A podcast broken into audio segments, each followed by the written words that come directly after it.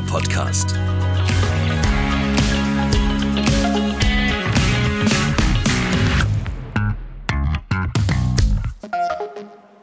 Willkommen zur ersten Folge von Clean, ein Kercher-Podcast. Kercher, das hat bestimmt jeder von euch schon mal gehört. Das Wort Kerchern, das steht ja sogar im Duden.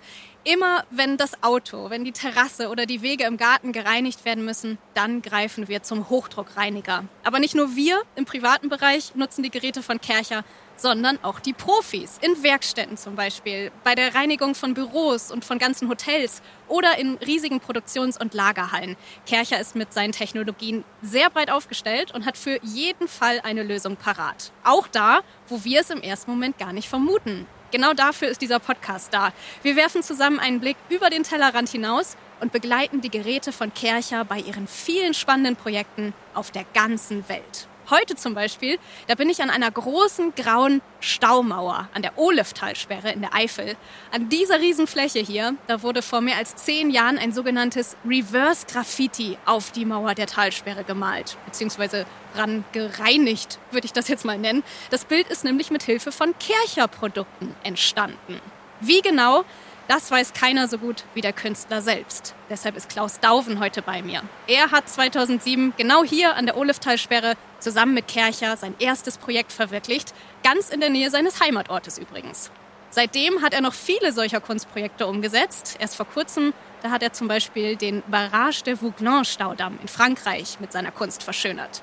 Wie genau er seine Graffitis da auf diese riesigen grauen Leinwände zaubert, ganz ohne Spraydosen übrigens, ganz ohne Farbe, das wird er uns gleich erklären. Und auch, welche Kercher-Produkte er benutzt und welche Technik es braucht, um so ein Großprojekt umzusetzen. Und ich gucke mir gerade dieses Bild an von 2007. Sieht anders aus, als es jetzt gerade aussieht. Damals, da waren Tiere auf diesen Staudamm gekerchert, gesprüht, gemalt. Wir werden es gleich erfahren. Ich sehe ein Reh, ein Elch, einen ganzen See im Hintergrund, ein Eichhörnchen und ein Fuchs, die da drauf sitzen. Also ganze Tiervielfalt ist auf diesem Staudamm abgebildet worden von keinem geringeren als Klaus Dauven, der jetzt bei mir ist. Hallo Klaus. Ja, hallo, schön, dass ich hier dabei sein kann. Als du vorhin angekommen bist hier, da war die erste Frage, bist du zum Staudamm gelaufen und hast gesagt, sieht man es noch, sieht man es noch? Genau, kann man noch was sehen. und, äh, Warst zwischendurch gar nicht mehr hier? Ich war noch mal hier, aber es ist schon wieder ein paar Jahre her. Ja. Da konnte man damals noch Umrisslinien erkennen. Auf den ersten Blick gerade konnte man gar nichts mehr sehen. Nee. Also das war eigentlich verschwunden. Aber je länger wir hier stehen, desto mehr kommen da tauchen so auf einmal diese die Silhouetten wieder auf. auf. Ne? So ganz schemenhaft kann man sie erkennen. Ja, ich sehe dieses, man, dieses man muss Reh. es wirklich wissen. Genau, man muss es wissen. Du hast es uns gerade gezeigt. Hier links sieht man noch dieses Reh und jetzt tatsächlich, wenn man hinguckt, ich sehe gar nichts anderes mehr als das Reh. Vom kleinen Geweih bis hin zu den Füßen. Das ist echt gewaltig, dass sich das über zehn Jahre auch hält. Ja, es sind schon bald 15 Jahre ja. und das ist eigentlich schon erstaunlich. Wahnsinn. Aber bevor wir gleich weitersprechen, stellen wir dich doch den Zuhörerinnen und Zuhörern erstmal genauer vor.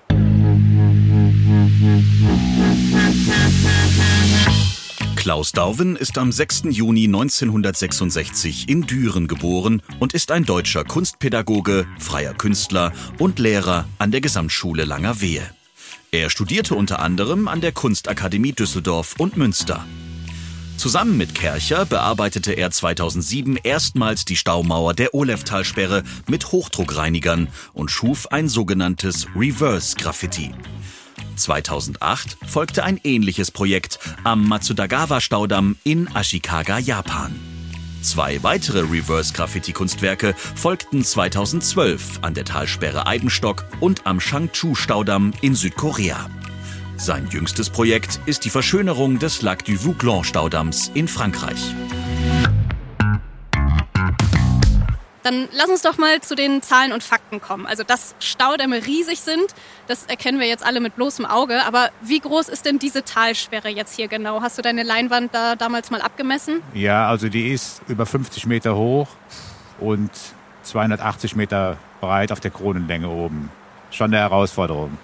Sind denn Staumauern die größten Leinwände und Projekte, die du so hast? Grundsätzlich? Äh, ja, ich habe mittlerweile schon fünf Staumauern bearbeitet. Und ja, das sind die größten Projekte natürlich. Also es gibt auch, glaube ich, kaum Betonflächen, die größer sind, also die auch mhm. so eine Patina aufweisen, die ich für meine Arbeit brauche. Das äh, habe ich mir auch gedacht, als ich hier heute ankam und erstmal diesen Klotz von Beton angeguckt habe. Ähm, wir werden gleich noch weiter darüber reden, wie du vor allem da mit einem Kercher äh, Hochdruckreiniger Bilder ranbekommst. Kann ich mir jetzt genau. noch gar nicht vorstellen. Erstmal haben wir jetzt die grundlegenden Fragen geklärt. Jetzt wollen wir das Thema Reverse Graffiti noch ein bisschen vertiefen. Ich würde sagen, dafür gehen wir mal hoch, spazieren ein bisschen über die Talsperre, wenn du magst. Können wir machen.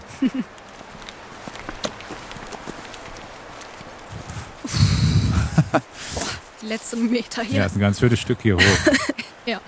Ein, einige Höhenmeter, die wir hinter uns gebracht man, haben. Man denkt immer, wenn man da unten steht, ist, ist schnell machbar, aber nein. Ja. Oh, so, aber umso schöner ist der Ausblick, wenn man hier um die Ecke kommt. Ja, man kann jetzt auch den See sehen. Genau, direkt auf die Talsperre drauf jetzt. Das sieht richtig schön aus. Ja. Ah, so. Bin ganz froh, dass du immer noch an meiner Seite bist. Klaus Dauven, also wenn ich von hier oben runter gucke, an diese riesige Mauer runter, da ist meine erste Frage ja natürlich, Höhenangst darf man in deinem Job dann aber auch nicht haben, oder? Also ich würde sagen, Höhenangst muss man haben. Ansonsten wird es richtig gefährlich. Also wenn man keine Höhenangst hat, wird man leichtsinnig.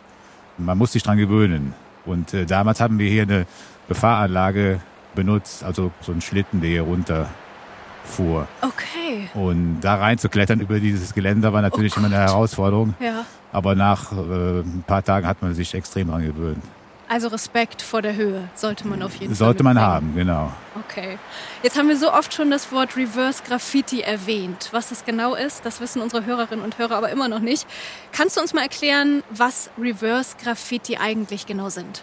Das ist eigentlich eine Kunstform, eine spezielle Kunstform der Street Art, würde ich sagen. Aha. Man nimmt weg, man fügt nichts hinzu, wie zum Beispiel jetzt mit einem Sprayer, der mit der Spraydose mhm. jetzt Farbe aufträgt, sondern man nimmt von der bestehenden Patina Teile weg, sodass durch den Kontrast von gesäubert zu verschmutzt ein Kunstwerk entstehen kann oder ein Motiv entsteht. Okay, das heißt, du benutzt keine Farbdosen, die werden nicht verschwendet, du hast keinen Plastikmüll, der da entsteht. Ist also eigentlich auch eine nachhaltige Kunst, oder ist dir das wichtig? Ich habe nicht nach einer nachhaltigen Kunst gesucht, aber dank den Kauf genommen. Also es war natürlich eine, eine tolle Sache, dass man so Kunst machen kann. Und das hat mir auf alle Fälle gefallen und passt natürlich auch in die Zeit. Wie können wir uns das genau vorstellen? Ich gucke hier runter. Ich könnte mir nicht vorstellen, hier über das Geländer zu klettern, mich abzuseilen oder wie du sagst, in, in so einen Kasten zu steigen. Du hängst an der Wand und schmeißt dann den Hochdruckreiniger an, oder also äh, nicht ganz so schnell. So, sehr gut. Also man muss eben ein paar Schritte vorher noch planen. Und äh, hier war es wirklich die größte Frage und die größte Herausforderung eigentlich jetzt nicht sich hier abzuseilen und äh, mit einem Hochdruckreiniger zu arbeiten, sondern wie bekommt man das Motiv so auf die Wand, dass es aussieht wie auf der Vorzeichnung. Mhm. Mit Schablonen wäre es nicht möglich, weil die wären zu groß. Mit mhm. Projektionen wäre es wahrscheinlich möglich, aber das müsste man dann äh, nachts machen und das wollten wir nicht. Ja. Und dann haben wir ein System entwickelt, was sehr stark dem Malen nach Zahlen, also dem Kinderspiel ähnelt. Also auf den Umrisslinien der Vorzeichnung Punkte verteilt, mhm. so die man noch per Hand ver verbinden kann. Also die nicht zu weit auseinander waren, aber ja. die auch nicht zu eng, das wäre zu teuer geworden.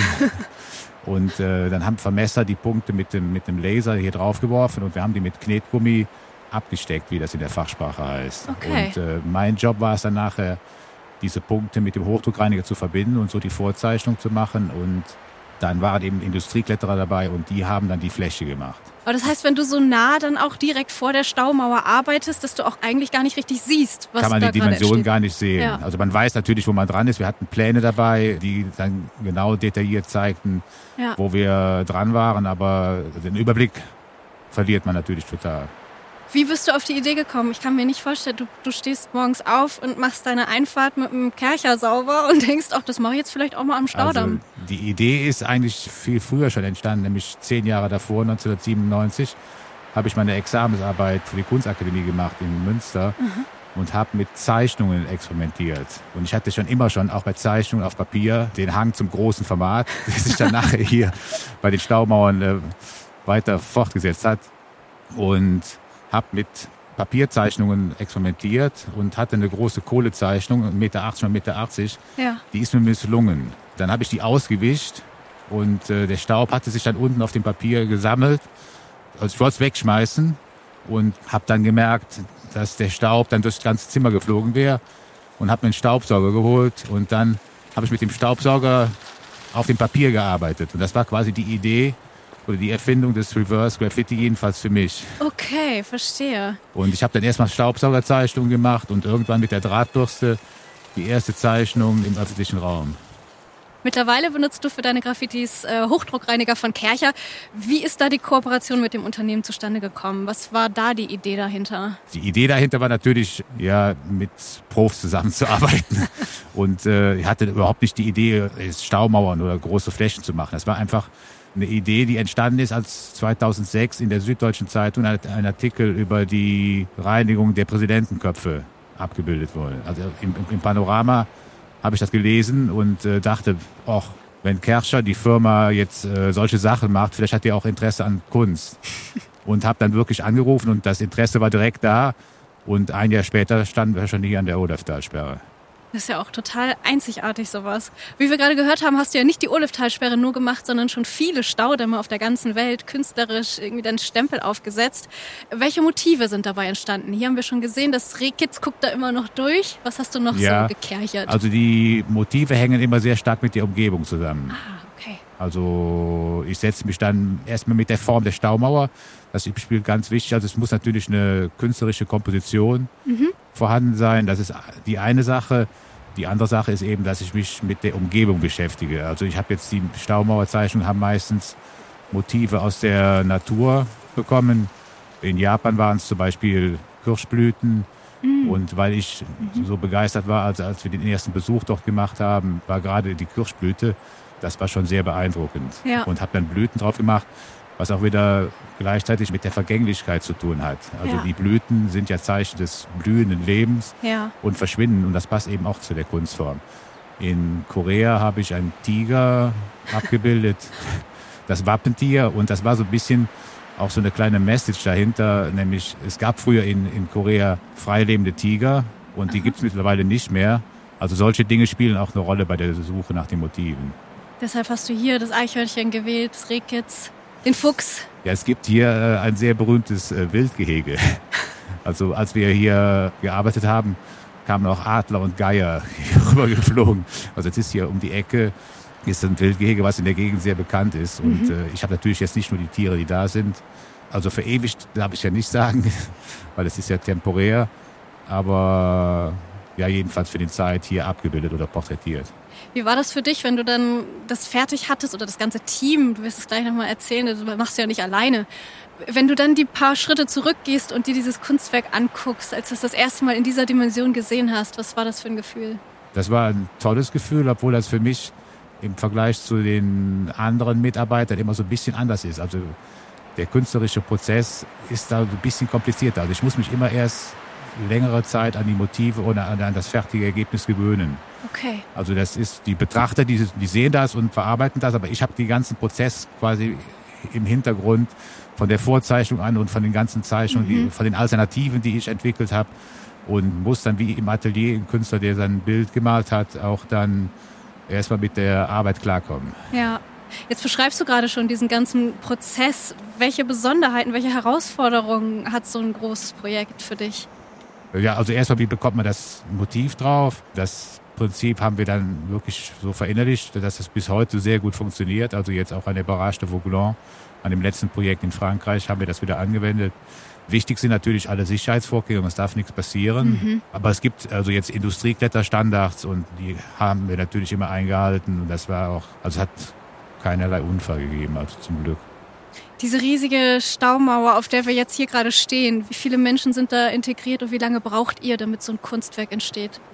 Also es gibt immer einen Techniker von Kerschan, quasi einen Projektleiter, das war der Nick Hayden, äh, jetzt in Frankreich, der hat mittlerweile diesen Part übernommen. Hier waren zwei Industriekletterer noch am Start, noch einer von der Talsperre und eben die zwei Vermesser, die aber nur am Anfang mitgearbeitet mhm. haben. Und wie lange also, dauert es dann? Also die vier ersten Staumauern haben alle zwei Wochen gedauert. Oh, zwei Wochen nur? Ja, das geht relativ flott. Ach, also. Kerscher ist schon ein ziemlich effektives Gerät, kann ich jetzt nur sagen. Wahnsinn. Wie lange halten denn solche Motive, die man da reinkerchert? Wir haben gerade gesehen, auch nach so vielen Jahren blitzt da dieses Rehkitz noch durch. Ist das überraschend oder? Das war jetzt für mich überraschend, dass man noch was sehen kann. Wobei ich nicht glaube, dass jetzt jemand, der davon nichts weiß, das gesehen hätte. Also Ja, es, muss, man stimmt. muss es wissen. Bei den anderen Talsperren war es eigentlich, oder es war unterschiedlich. Es hängt von drei Faktoren ab. Einmal von der Neigung der Wand, dann von der Himmelsrichtung und von dem Klima. Also in Japan waren alle drei Punkte eigentlich relativ unvorteilhaft.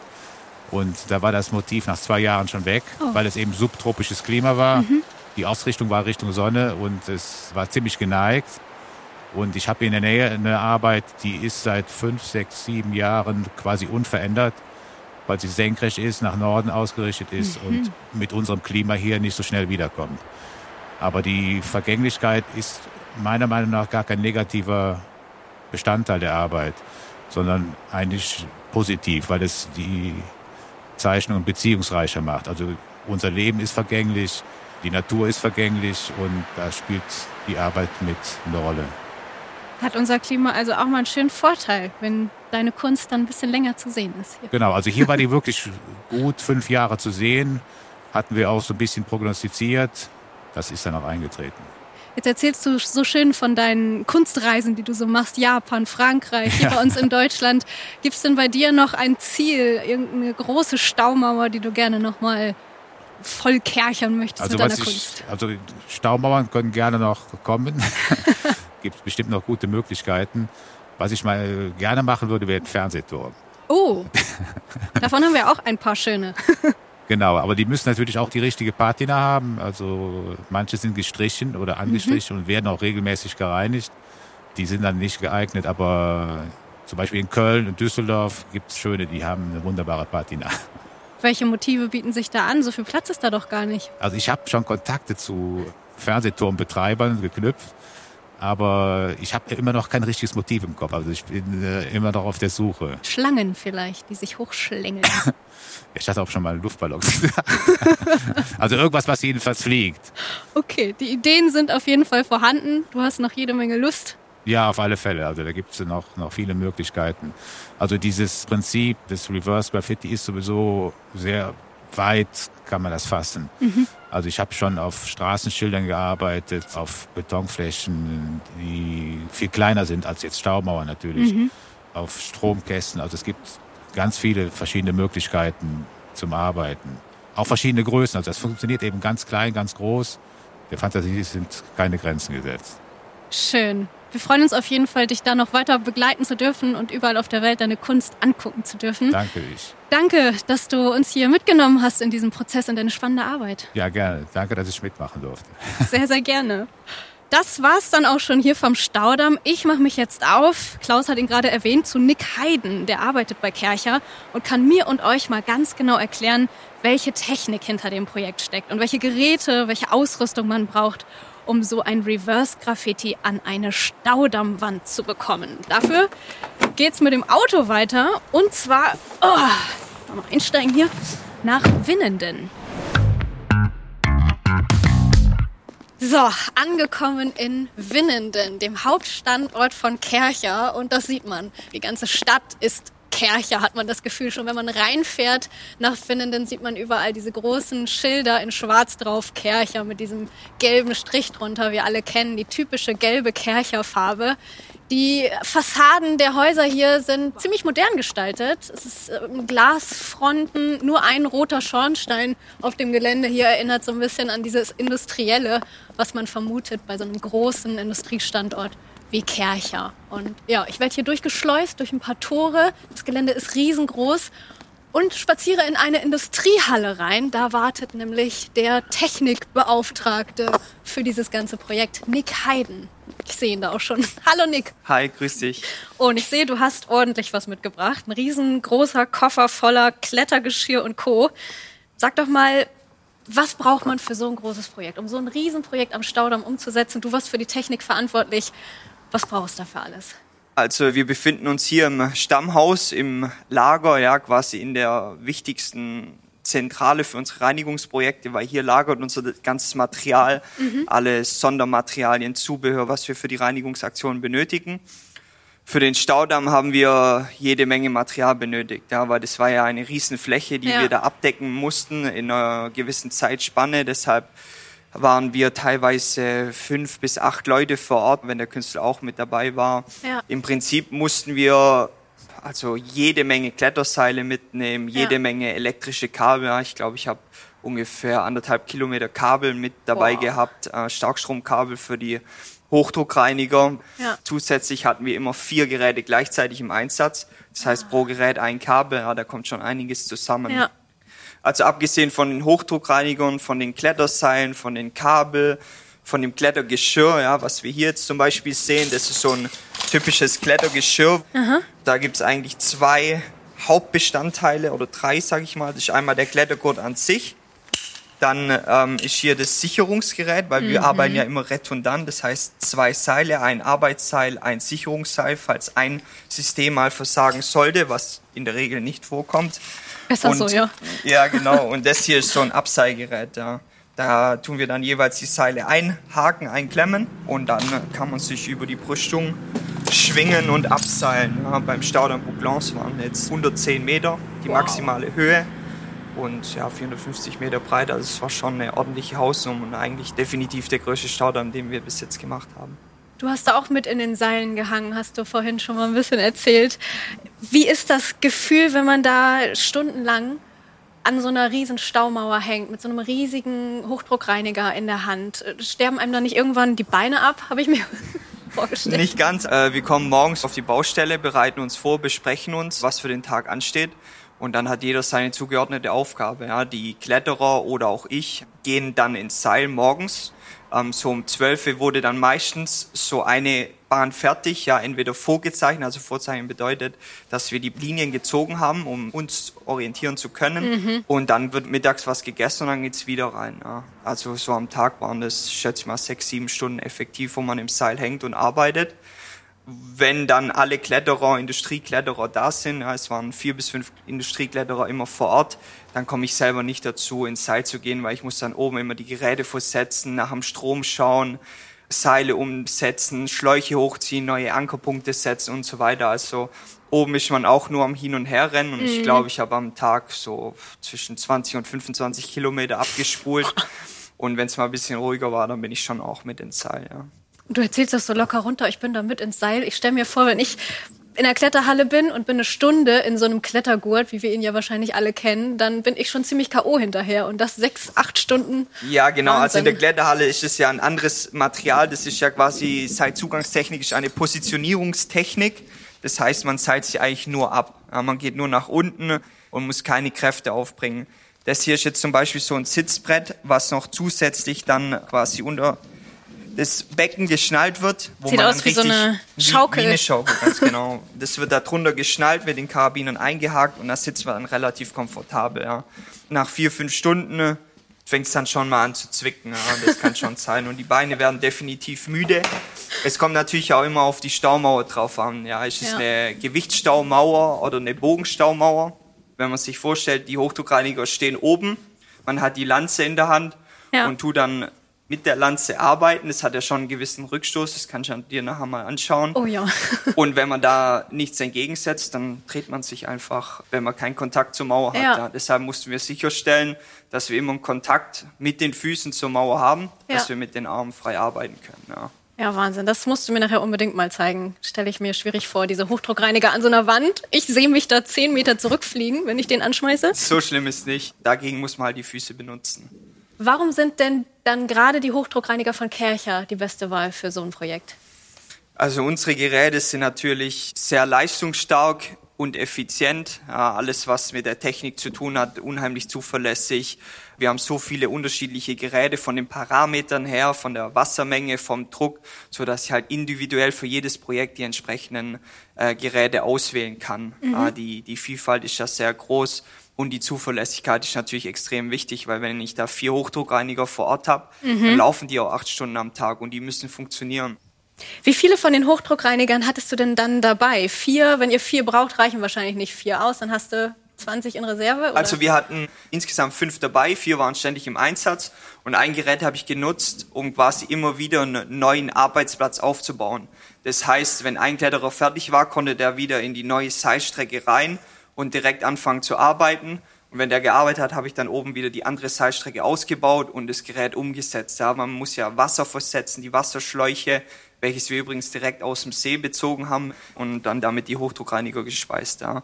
Und man muss dann Wasser umsetzen, Strom umsetzen, wieder die Hochdruckschläuche hochziehen, die mhm. Seile hochziehen, alles aufbauen. Man muss ja einen Kantenschutz legen. Also so ein Umbauen von so einem Arbeitsplatz dauert circa äh, mindestens eine Stunde. Ja. Ich würde das ja gerne mal ausprobieren. Ja. Ich würde vorschlagen, wir gehen mal raus aus der Halle und ich nehme zum ersten Mal, mal in meinem zeigen, Leben ja. so einen Kercher Hochdruckreiniger in die Hand und wir gucken mal, wie weit ich zurückfliege. Das schauen wir uns mal an.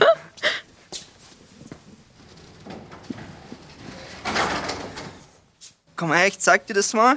Also hier zum, zum Entriegeln. Ja genau, das waren die Lanzen, die wir auch vor Ort verwendet haben. Es gibt unterschiedliche Längen, dass jeder Kletterer sich individuell halt die Länge raussuchen kann. Mhm. Hier konnte man dann noch den Druck verstellen. Ja. Also manchmal braucht man mehr Druck, manchmal ein bisschen weniger Druck. Zum Beispiel zum Vorzeichnen von den Kanten haben wir wenig Druck verwendet, dass man eine klare, saubere Linie mhm. machen kann. Wenn man da viel Druck verwendet, dann ist es schon ein bisschen schwerer genau zu zeichnen. Ja, zum Entriegeln einfach hier vorne drücken und dann hinten. Gottes Willen. Meine genau, Güte. Probier's mal. So ganz locker aus der Hüfte hier bei dir. Ist so ein bisschen, wie wir es kennen, auch aus dem Garten, der Gartenschlauch. Wenn man da das Teil in der Hand hat, dann muss man auch erstmal mit den Zeigefingern was entriegeln. Man muss dazu sagen, Nick nimmt hier gerade drei Meter Abstand und geht hier gerade so ein bisschen zurück, weil ich hier äh, ganz komisch rumfuchtel. Also am besten die Hand von oben nehmen. Es ist wie bei so einem Feuerlöscher, ne? So rum, da genau. sollte man das eigentlich auch so machen. Bist du bereit? Ja, da kann nichts passieren. Kann nichts passieren. Ah! Boah!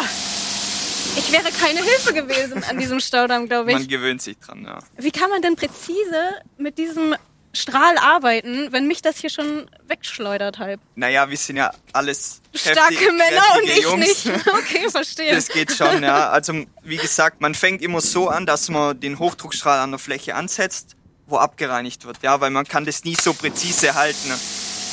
Ja, und dann macht man das Gerät an. Und jetzt, wenn ich von links unten nach rechts oben reinigen will oder zeichnen, setze ich das an und ziehe dann so eine saubere Linie, je nachdem, wie ich es benötige. Ja. Aber das war ja jetzt nur das kleinere Gerät. Ja. genau. Wir haben jetzt noch das Gerät dabei, das wir tatsächlich verwendet haben. Das ist ein bisschen leistungsstärker. Wahnsinn. Ich finde das mit dem Kleinen schon schwierig, präzise zu arbeiten. Ja, das ist ein 250 Bar Gerät mit 1000 Liter Wasser die Stunde. Ja, also die sind schon leistungsstärker wie das kleine Gerät, was du gerade in der Hand hattest.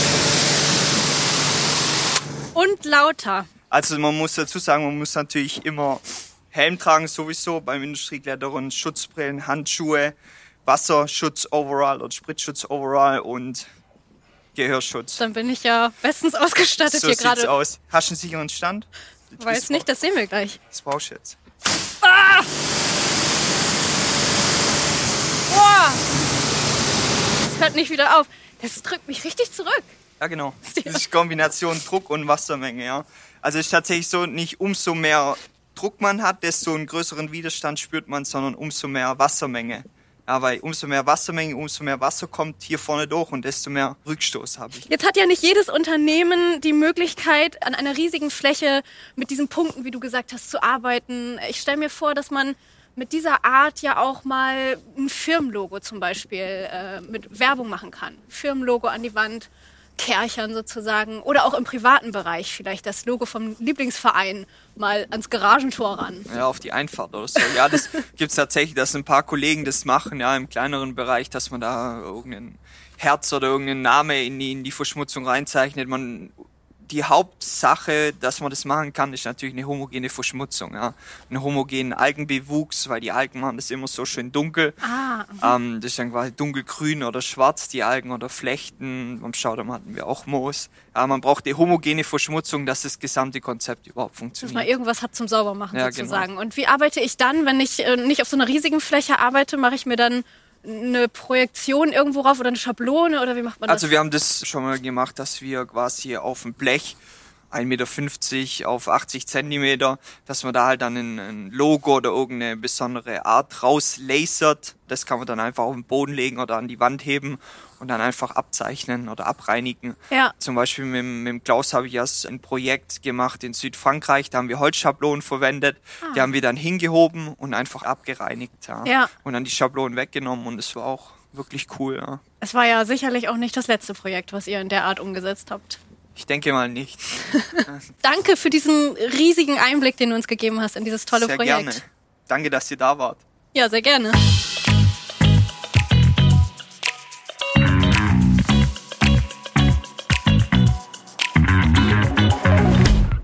Das war er also, der erste Einblick in die spannende Welt von Kercher. Hättet ihr gedacht, dass mit Hochdruckreinigern auch Kunstwerke an Staudamm entstehen? Ich bin ganz ehrlich, ich hätte das nie im Leben gedacht. Mich hat das hier wirklich beeindruckt, was man mit Reinigungsprodukten alles so anstellen kann. Einfach mal ein Reverse-Graffiti auf eine Staudammmauer zu zaubern, ich glaube, das macht Klaus Dauven und Kercher so schnell keiner nach. Eine schöne Kunst, die wir hier heute kennenlernen durften, die nicht nur kreativ ist, sondern auch umweltschonend. Dass Kercher mehr ist als ein Unternehmen, das Hochdruckreiniger herstellt, ich glaube, davon haben wir uns heute schon ein kleines Bild machen können, im wahrsten Sinne des Wortes. Ich bin total gespannt, was uns da in den nächsten Folgen noch alles erwartet. Und ihr könnt die Wartezeit bis zur nächsten Folge überbrücken, indem ihr euch noch mehr Infos holt zu den Projekten und zu den Produkten von Kercher. Das alles findet ihr auf www.kercher.com.